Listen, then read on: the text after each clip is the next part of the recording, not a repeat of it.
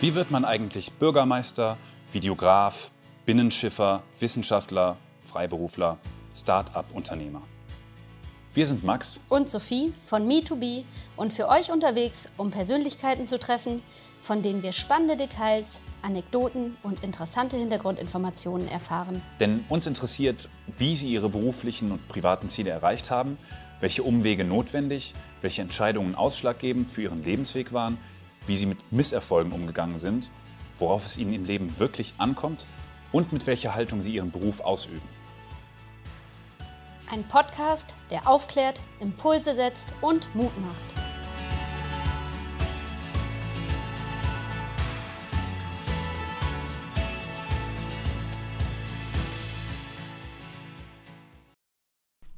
Herzlich willkommen bei Me2B unterwegs. Mein Name ist Sophie Bladi und ich spreche heute mit Claudia Stücker. Hallo. Hallo. Schön, dass du da bist, Claudia. Ähm, wir möchten heute wissen, wie äh, wird man eigentlich Ansprechpartnerin für einen Förderverein für Medienkompetenz in Schulen? Ja, das ist eine spannende Geschichte. ähm, äh, ja, ich arbeite äh, bei der Fördersparkasse und habe dort also wirklich viele verschiedene Stationen äh, durchlebt, von Ausbildung über ähm, Weiterbildung zum Betriebswirten, Training im Wertpapierbereich, Vermögensberatung, Assistenz in der Vermögensberatung oder äh, bei den freien Berufen oder oder oder. Also es gibt eine Vielzahl von Aufgaben, die wir dort eben auch erledigen können. Mm, ich bin immer zwischendurch mal wieder ausgeschieden, weil ich Kinder bekommen mhm. habe und äh, das ist dann irgendwie ja auch ein bisschen mehr der Lebensmittelpunkt, der einen dann so bewegt. Hm, habe dann eben auch Elternarbeit übernommen, also hatte dann immer viel Zugang auch zur Schule und dann gab es eben die Möglichkeit, äh, ja, in den Förderverein für Medienkompetenz äh, einzusteigen, äh, als Mitarbeiterin, als Ansprechpartnerin. Und ähm, diese Chance habe ich dann eben einfach genutzt und habe gesagt, ja, das verknüpft viele Aspekte meines Lebens miteinander. Das äh, ist die Förderung der Zukunft an den Schulen. Und da meine Kinder eben auch immer noch in der Schule sind oder an der Uni oder was auch immer, ähm, habe ich da eben also viele Berührungspunkte und das ähm, ja, macht einfach dadurch sehr viel Spaß, diesen Weg zu gehen und eben einfach auch was zu bewirken. Und wenn es eben auch nur in kleinen Schritten ist, aber es bewirkt etwas und es bewegt sich in die richtige Richtung und das macht eben einfach nur Freude. Das hört sich nach einem wirklich bewegten Lebensweg an. Da kommen wir auch später noch mal ein bisschen detaillierter drauf zu sprechen. Mich interessiert jetzt erstmal, wie du ähm, die eigentlich die beruflichen und digitalen Herausforderungen für Jugendliche heute im Vergleich zu deiner Zeit damals wahrnimmst. Da hat sich ja einiges verändert. Oh, allerdings. also berufliche Orientierung. Ähm, ja, also damals, zu meiner Zeit, hat sich die eher so dargestellt, dass meine Eltern mir gesagt haben, in welche Richtung ich gehen soll. Und da wurde nicht so wahnsinnig darauf Rücksicht genommen, ob ich da auch mhm. wirklich so meine Berufung drin sehe und ob das wirklich mein Ding ist. Und also eigentlich für ein Mädchen war das damals so, man geht entweder ins Büro oder man geht in die Medizin mhm. und das so eher als Krankenschwester oder Arzthelferin. Da wurde noch nicht mehr darüber nachgedacht, dass man studiert und Ärztin wird, mhm. sondern eher so im kleinteiligen Bereich. Ähm, das hat sich glücklicherweise geändert, da bin ich ganz froh drüber. Ich habe auch drei Mädchen, also von daher finde ich das ziemlich gut, dass sich da also die Herangehensweise komplett geändert hat und auch für Mädchen alle Wege offen stehen. Ob sie ins Handwerk gehen, ob sie studieren, ob sie Astronaut werden, ist letztendlich völlig egal. Sie können das machen, wo sie Lust zu haben. Und da ist eben, finde ich, total wichtig, dass ähm, ja, ihnen das auch aufgezeigt wird mhm. und ihnen alle Möglichkeiten zur Verfügung gestellt werden und es auch klar gemacht wird, dass alles möglich ist. Das ist also ein wahnsinnig großer Unterschied. Trotzdem der Weg ja damals so vorgezeichnet schien, bist du ja heute nicht äh, im, in der Medizin oder im Büro gelandet. Erzähl doch mal, wie hast du dich da, wie hast du deinen eigenen Weg gefunden unter den Voraussetzungen? Ja, also äh, ich habe äh, erst in der Verwaltung angefangen. Damals war das ja was ganz, ganz Tolles, in der Verwaltung zu arbeiten. Da hatte man einen sicheren Arbeitsplatz ähm, und äh, da war es eben auch ja, da waren Arbeitsplätze sehr rar gesät. Von mhm. daher war man da also wirklich ja dann gut aufgehoben. So war auch der Ansatz meiner Eltern. Pragmatisch. Ähm, genau, also ne, sicher, gut aufgehoben äh, und äh, dann, äh, ja, geht es irgendwie anders weiter. Also war ja der Lebensweg früher geplant. Mm, das habe ich aber ziemlich schnell gemerkt, dass das jetzt nicht so, weil das sind sehr starre ähm, ja, Gegebenheiten gewesen mhm. und das ist alles sehr äh, zugeschnitten und da habe ich mich relativ schnell draus verabschiedet. Bin dann irgendwie bei der Bank gelandet. Da sind die Aspekte viel, vielseitiger als eben in der Verwaltung, weil man eben auch mit Menschen zu tun hat. Mhm. Das ist ja also auch unser Schwerpunkt. Und das hat mir eben sehr gut gefallen. Und dann gibt es dort eben auch ganz viele Aspekte, dass man eben auch ja, in, äh, in die Ausbildung dort investiert, dass man eben Mitarbeiter ausbildet mit und dort eben was macht und ähm, da eben einfach immer ein Stückchen ja, sich weiterentwickelt und am Ende, ja, jetzt momentan dann eben in diesem Förderverein diese verschiedenen Fähigkeiten, die ich mir aneignen durfte in den letzten Jahren, ähm, dass ich die eben jetzt auch anwenden kann und eben auch weitergeben kann und dann eben auch in, ja, im Rückblick und dann auf die Zukunft gerichtet anwenden kann. Mhm. Und das ist, glaube ich, auch eine ganz entscheidende Geschichte. Also man kann eben auch noch mal eine andere Richtung einschlagen und das ist auch heute immer noch so. Auf jeden Fall. Heute natürlich auch viel leichter als damals. Wie war das denn damals? Hattest du äh, Berater? Also deine Eltern scheinen dich ja in eine Richtung beraten zu haben. Du bist in eine andere Richtung gegangen. Wer, wen gab es noch? Wie hast du deine Entscheidung getroffen und wen, mit wem konntest du dich darüber austauschen? Also äh, mehr war das eigentlich im Bekanntenkreis. Also es gab natürlich auch Angebote vom mhm. Arbeitsamt. Äh, da gab es ja immer auch ja, es lief, glaube ich, tatsächlich auch unter Berufsorientierung. Also es gab da Gespräche und es gab damals dann auch schon so einen Computer, wo man dann seine Vorlieben eingeben durfte. Ja. Ähm, aber das ist nicht vergleichbar mit heute und es gab auch nicht so viel Auswahl. Also diese, diese, dieses Facettenreiche und das, das hat es einfach nicht gegeben, sondern es gab eben verschiedene Bereiche, in die man gehen konnte und das war irgendwie vorgezeichnet. Und daraus hat sich das eben in der Zeit entwickelt und deshalb gibt es eben heute auch so viele tolle Möglichkeiten, sich zu informieren. Damals war es eher mit Freunden sprechen, die vielleicht andere Wege eingeschlagen haben und ja, und ein Stückchen Mut haben, es mhm. einfach zu probieren. Also du hast eigentlich herausgefunden, dass du gerne mit Menschen arbeitest und äh, die Arbeitsbedingungen sozusagen in der Bank als positiv wahrgenommen und da gesehen, okay, da kann ich mich irgendwie weiterentwickeln, da möchte ich irgendwie meinen Weg jetzt weitergehen. Hattest du da auch schon so ein ganz konkretes Ziel vor Augen? Also äh, als ich damals angefangen bin und ähm, da war dann irgendwann mal das Ziel, äh, eine Leitung zu übernehmen und eben Menschen auch zu führen und äh, dort eben weiterzuentwickeln und äh, in die Richtung das verändern Kinder dann auch.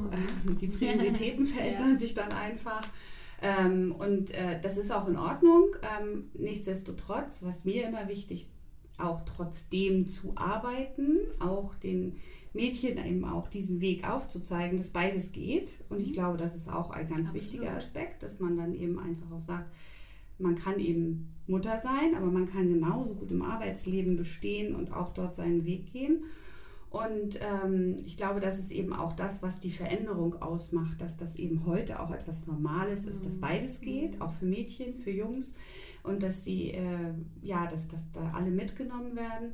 Und dass man sich eben immer wieder verändern kann. Und ich glaube, auch das ist ein, ein wichtiger Aspekt für Kinder und für Schülerinnen und Schüler und für, für unsere Gesellschaft, dass letztendlich Veränderung nichts Schlimmes ist jeder hat ja erstmal Angst davor, man kommt aus seiner Komfortzone und das ist ja immer erstmal ein bisschen komisch. Aber äh, das ist, glaube ich, tatsächlich das, worum es auch geht, dass man ähm, auf Neues sich einlässt. Und das ist eben auch ein Stück weit die Digitalisierung. Es ist halt immer was Neues und man muss sich darauf einlassen und muss diesen Weg einfach auch mit Freude mitgehen. Und das ist eben auch das Spannende. Wie ging es denn dann für dich weiter? Also du warst dann bei der Bank und ähm, wie bist du zu deiner jetzigen Position gekommen? Ähm, da bin ich zugekommen, also äh, unser Kreditinstitut, die Fördersparkasse, hat ähm, sich mit den Kieler Nachrichten gemeinsam überlegt, dass an Schule einfach was passieren muss. Und ähm, letztendlich ist die Idee daraus entstanden. Wir haben damals ähm, von unserem Arbeitgeber alle iPads bekommen als Arbeitsmaterial und die waren irgendwann nicht mehr für den Dienstgebrauch mhm. zu verwenden. Und es waren ganz viele Geräte, die aber noch voll funktionsfähig waren. Mhm. Aber man darf sie dann nicht einfach an Schule geben. Aha. Und das ist eben einfach, wo unser Vorstandsvorsitzender einfach gesagt hat, das kann es doch jetzt nicht sein. Ich schmeiße funktionsfähige äh, Geräte weg mhm. und Schule braucht sie. Mhm. Warum gibt es da keinen Weg? Sondern wurde hin und her überlegt, dann haben die Kieler Nachrichten gesagt, ja, das sehen wir auch so, wir wollen das mit unterstützen. Der Fördercampus ist auch so ein, ähm, ein, ein, äh, eine Untergruppe von der Vatergruppe hier in Kiel. Mhm. Ähm, also auch ein ansässiges Unternehmen, was eben einfach auch sagt, Mensch, da müssen wir einfach mal tätig werden und das kann so nicht sein. Und die haben sich dann überlegt, sie gründen einen Verein mit äh, äh, Vertretern aus den Schulen, um dort eben auch den Aspekt der Schule eben einfach auch besser ja, berücksichtigen zu können, um am ersten, im ersten Schritt einfach etwas an die Schulen geben zu dürfen. Okay. Das war eigentlich der Hintergrund. Ja. So, dann musste ja aber das auch weitergeführt werden. Das war ja nicht, wir wollen jetzt einmal was hingeben, sondern wir wollen es eben weitermachen. Wir wollen die Schulen wirklich fördern. Wir wollen wirklich diesen Weg begleiten. Gucken, wo steht die Schule. Jede Schule hat ja einen anderen Ansatz und auch eine andere Zielrichtung. Und das gemeinsam erarbeiten. Wo wollen wir hin in fünf Jahren? Wo wollt ihr sein? Gemeinsam diesen Weg mit der Schule gehen. So, und deshalb wurde dort eben ähm, eine Mitarbeiterin gesucht, die diesen Weg mit begleitet, die Weichen stellt und dort eben die verschiedenen Aspekte mit betrachtet, also Sachbearbeitung ganz schnell langweilig, rechtliche Dinge beachten, aber auch genauso Veranstaltungen planen, Akquise betreiben, an die Schulen herangehen und sagen, Mensch, wir sind da, äh, wollt ihr unsere Sachen mal euch anhören, wollt ihr mhm. mal schauen, ob das was für euch ist. Ja, und die Gelegenheit habe ich tatsächlich genutzt und habe dann gesagt, ja, das ist genau das, was ich mir richtig gut vorstellen kann, weil es eben einfach viele, viele Facetten ähm, in der Berufswelt auch abbildet. Also mhm. neues Lernen, neue Aspekte mit einbringen, andere eben auch begleiten auf dem Weg, ähm, moderieren, aber genauso gut sich auch mal zurückzuziehen und zu sagen, jetzt mache ich einfach nur mal so ähm, mhm. Sachen wie Protokolle schreiben oder so. Also auch das gehört mit dazu. Also es ist eben einfach unheimlich ähm, spannend und äh, abwechslungsreich. Hättest du dir damals, als du die Ausbildung begonnen hast, vorstellen können, dass sich dein beruflicher Werdegang quasi so entwickelt? Nein, auf keinen Fall. Also das hatte ich mir nicht vorgestellt. Ich hatte eher gedacht, dass ich in der Vermögensberatung oder irgendwie so lande, mhm. also äh, irgendwie in diese Richtung. Aber ich finde das trotzdem ziemlich gut. Das zeigt ja eigentlich, ne, dass man im Grunde gar nicht abschätzen kann, was man mit seinem Beruf machen kann.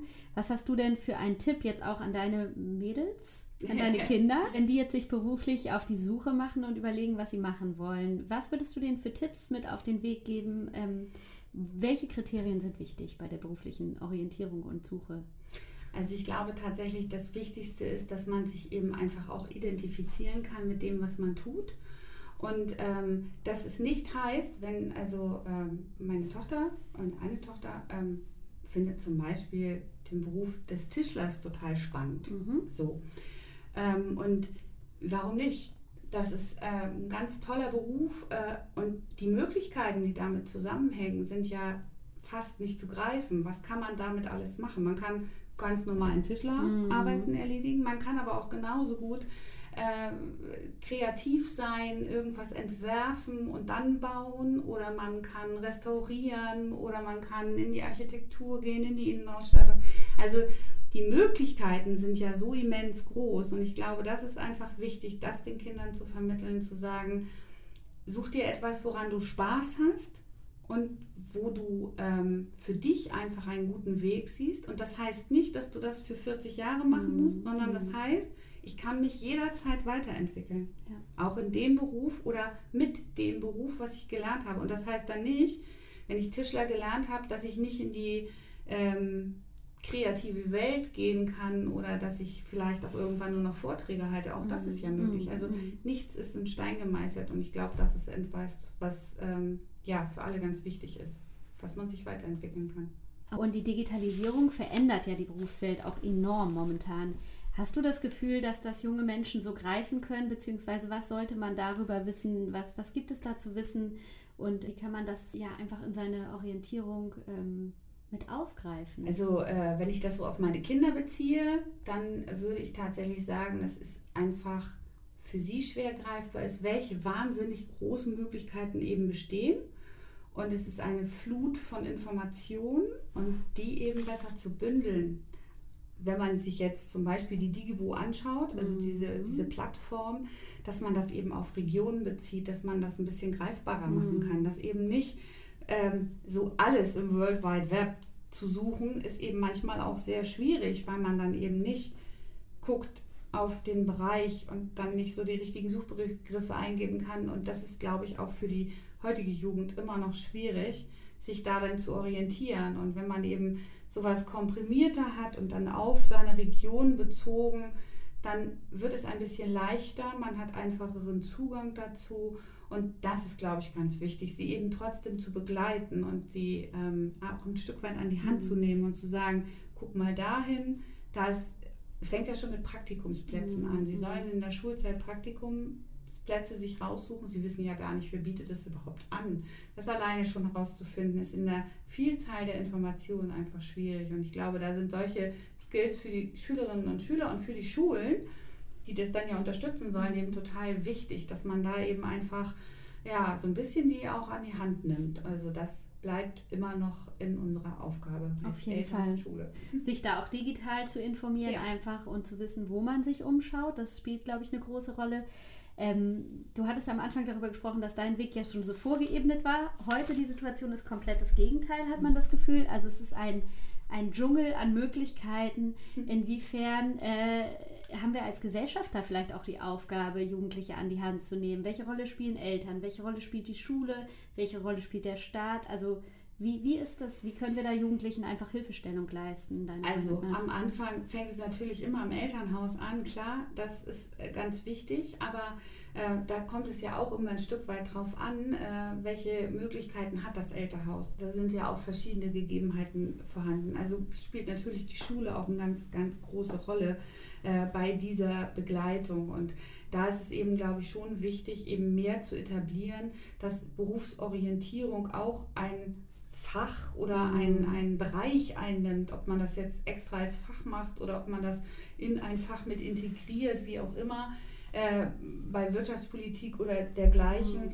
Ähm, das muss man dann gucken, aber letztendlich ist es eben schon eine wesentliche Aufgabe, auch bei der, äh, an der Schule äh, dort zu unterstützen, damit alle die gleichen Chancen haben. Und ich glaube, das ist eben auch ganz entscheidend, dass eben bildungsnahe und bildungsferne Menschen genau die gleichen Chancen haben und die Kinder eben genauso abgeholt werden. Und da spielt es eben Schule und auch Politik, äh, Bildungseinrichtungen, Eltern, dass es eben miteinander ist und das ist eben ja ein ganz, ganz wichtiger Aspekt. Wir müssen das miteinander machen Mhm. und das auf Augenhöhe. Alle mitnehmen. Kannst du nochmal deine, deine Motivation richtig äh, kurz erklären, warum du dich jetzt dafür entschieden hast, wirklich jungen Menschen auf der Schwelle ins Berufsleben äh, unter die Arme zu greifen an Schulen? Ja, also natürlich auch, weil ich Mutter bin und Mhm. ich einfach sehe, ähm, wie wichtig das ist, ja, ähm, gut ausgebildet zu sein, sich vorbereitet zu haben und ähm, ja, die Facetten, die dann auf einen zukommen, eben auch bewältigen zu können, damit nicht komplett überfordert zu sein. Und ich glaube, das ist eben auch etwas, was äh, das ausmacht, wenn man ähm, bestimmte Sachen in der Schule gelernt hat, dann hat man ja auch viele Jahre damit verbracht. Also man ist dann ja auch gefestigt in diesem Wissen, was man sich angeeignet hat. Und wenn man das gar nicht hat und dann kommt man in diese digitale Welt hinein aus der Schule heraus und hat vielleicht also noch mit den Overhead-Projektern gearbeitet und kennt gar keine äh, Beamer und so weiter und so fort oder irgendwelche ähm, Tablets, wenn das wirklich alles noch so wäre, dann ist das ja auch ein Kulturschock. Also, man, also das muss man ja ganz klar sagen. Also wenn man das gar nicht gelernt hat, dann wäre das ja ein totaler Kulturschock. Und es macht die Ausbildung dann ja auch sehr schwierig. Für Unternehmen ist es dann schwierig, überhaupt eine Auswahl zu treffen. Was, was ist das? Was, was soll ich damit anfangen? Also ich muss dann ja im Grunde genommen mit Ausbildung anfangen, also Schulbildung anfangen. Und das muss eben einfach, ähm, ja, das muss besser werden, damit wir da eben einfach einen, weicheren Übergang Ja. finden. Und ich glaube, das ist einfach so das, was mich Mhm. total motiviert. Und ja, Zukunft mitgestalten für Ja, unsere. Kinder. Ja, das hört sich, äh, genau, das hört sich so an, als äh, du, du hast einfach die Notwendigkeit gesehen da, ne? Ja. Und das hört sich so an, als wärst du jetzt wirklich an so einem Punkt auch in deiner beruflichen in deinem beruflichen Werdegang, an dem du auch ankommen wolltest, also der so, so ein Herzensprojekt sozusagen auch beschreibt, äh, wo würdest du dich selber sehen? Würdest du sagen, du bist quasi jetzt so auf dem Höhepunkt deiner beruflichen Laufbahn? Kommt da noch ganz viel? Oder ähm, gab es den schon vielleicht, den Höhepunkt?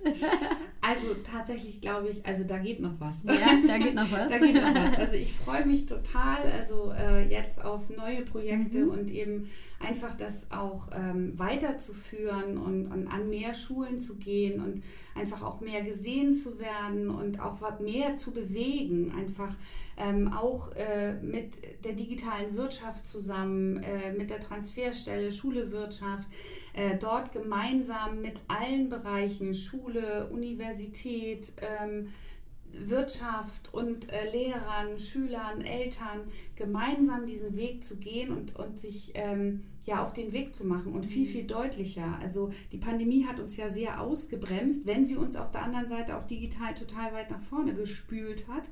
Aber trotzdem hat sie uns eben dieses Miteinander sehr ausgebremst und ich freue mich einfach, dass das jetzt losgehen kann. Und ich glaube, da ja, da geht noch richtig viel. Ja, das glaube ich auch. Also da ist auf jeden Fall noch Luft nach oben. Ja. Und ähm, genau, ich habe gesehen, dass du ja auch als Eltern im Elternbeirat tätig bist. Also sehr engagiert an Schulen. Ja, also. in jeglicher Hinsicht.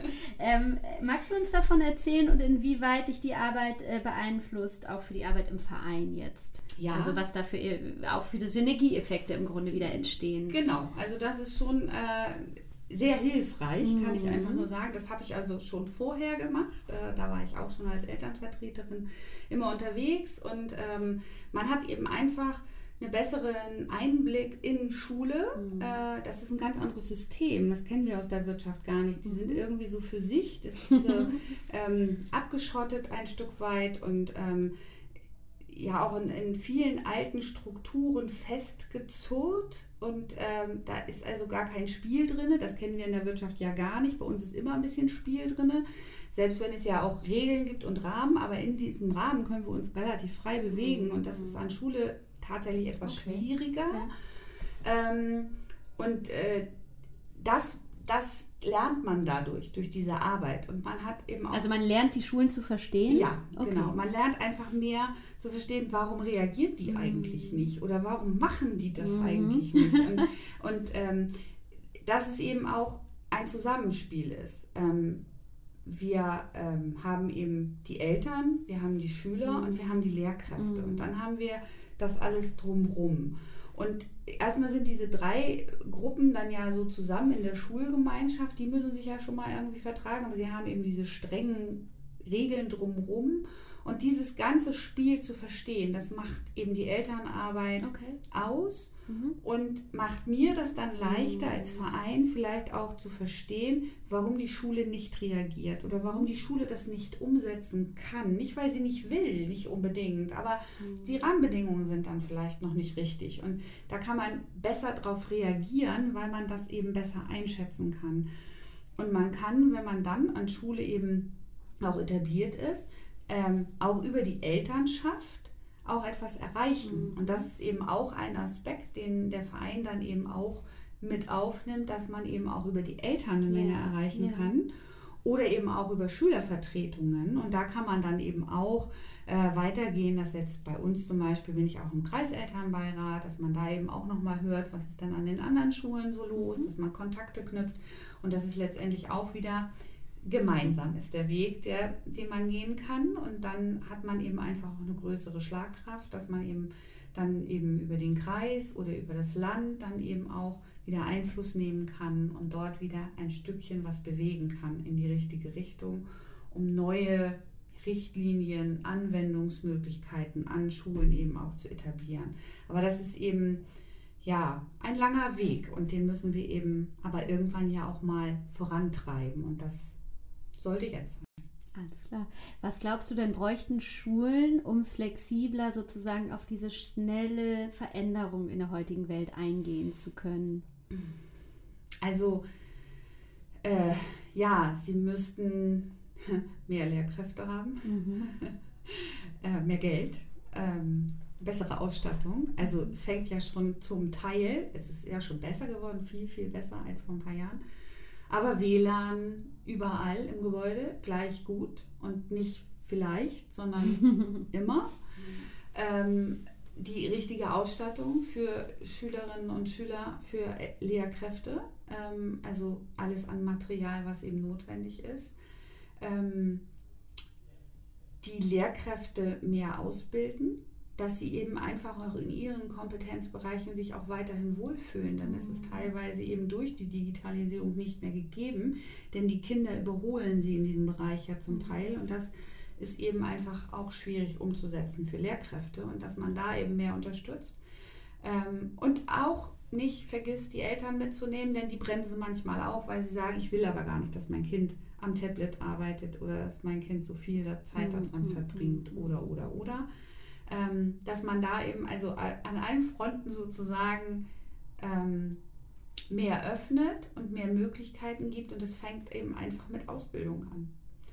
Und dafür ist eben auch kein Geld da, weil wir gar keine Lehrkräfte haben, die das auffangen könnten. Und da, ja, das wäre schon mal der erste Schritt in die richtige Richtung.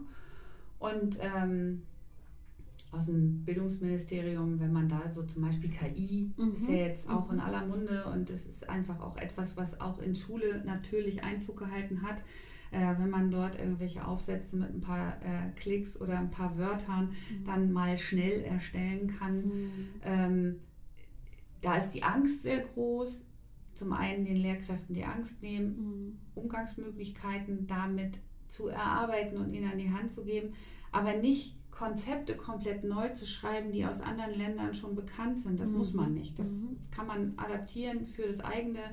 Da muss man nicht so viel Ressourcen für verschwenden, sondern da kann man sich wirklich auf die wesentlichen Dinge konzentrieren. Und ich glaube, da hakt es einfach manchmal ein bisschen. Und da sollten wir alle gemeinsam ein bisschen dran arbeiten, dass wir ja, uns ein Ziel festlegen. Ich glaube, das ist auch noch etwas, was ganz wichtig ist. Gemeinsame Ziele mhm. aus allen mhm. Bereichen und dann auch gemeinsam diesen Weg zu beschreiten. Ja. Und das ähm, fängt auch im Bildungsministerium an, also mit den Vorgaben für die Schulen. Und da ist es eben manchmal sehr, sehr starr ja, da muss Schule, äh, muss, müssen Schule und Wirtschaft vielleicht auch einfach auch enger zusammenarbeiten und äh, so gegenseitig ihre Kompetenzen auch nutzen und ähm, da zusammenarbeiten, um den Schülerinnen und Schülern einfach auch äh, die Zukunft äh, so zu gestalten oder den Übergang in die zukünftige Arbeitswelt. Genau. Ja, da, das kann ich mir auch gut vorstellen, dass da noch ganz viel Luft nach oben ist und dass sich das System Schule vielleicht auch öffnen könnte und äh, da einfach ähm, ja, das einfach nutzen darf auch einfach, ja. ne? Die, genau. das, was da schon besteht im Grunde. Ja. Es fängt ja damit an, sage ich jetzt mal, ähm, Lehrkräfte sind krank. Mein Gott, ja, passiert. Es sind Menschen, die werden auch mal mhm. krank. Aber dann fallen Stunden aus. Ähm, dann kann kein Ersatz gestellt werden, weil keine weitere Fachkräfte vorhanden sind.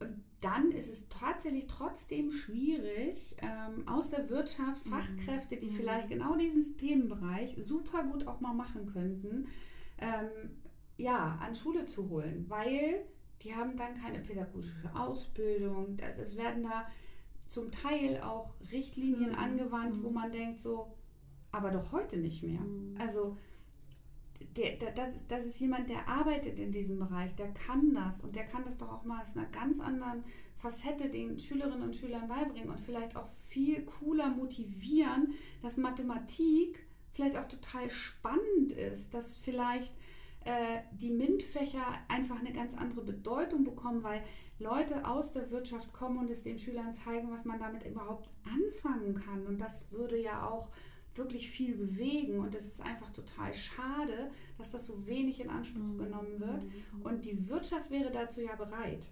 Das, und da müssen wir, glaube ich, wirklich ganz, ganz viel dran arbeiten, ja.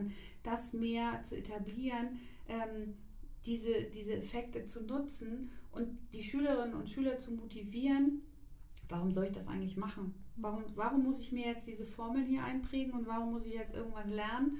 Äh, und dann zu sehen, ach, deshalb mache ich das, ach, das ist ja cool, da hätte ich voll Bock drauf. Ich möchte gerne diesen Beruf vielleicht auch machen oder ich kann mir das jetzt vorstellen, diesen mhm. Beruf zu machen. Und diese Möglichkeiten werden so ein bisschen außer Acht gelassen und ich glaube, da sollte sich die Schule wirklich öffnen. ja, und da, mhm. Wenn da der Weg hingeht, dann bin ich auf jeden Fall dabei.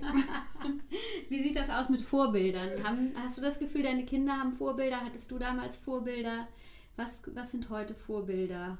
Also ich glaube, immer noch sind bei den Kindern die Vorbilder auch die Eltern. Mhm. Also was sie ihnen auch so vorleben, das ist immer noch das, was sie auch mhm. äh, sehr stark mitnehmen. Aber natürlich auch was in den Medien so ist. TikTok, tralala, mhm. ist ja mhm. nun bei den äh, Kids also wirklich sehr hoch angesehen und da suchen sie sich auch ihre Vorbilder.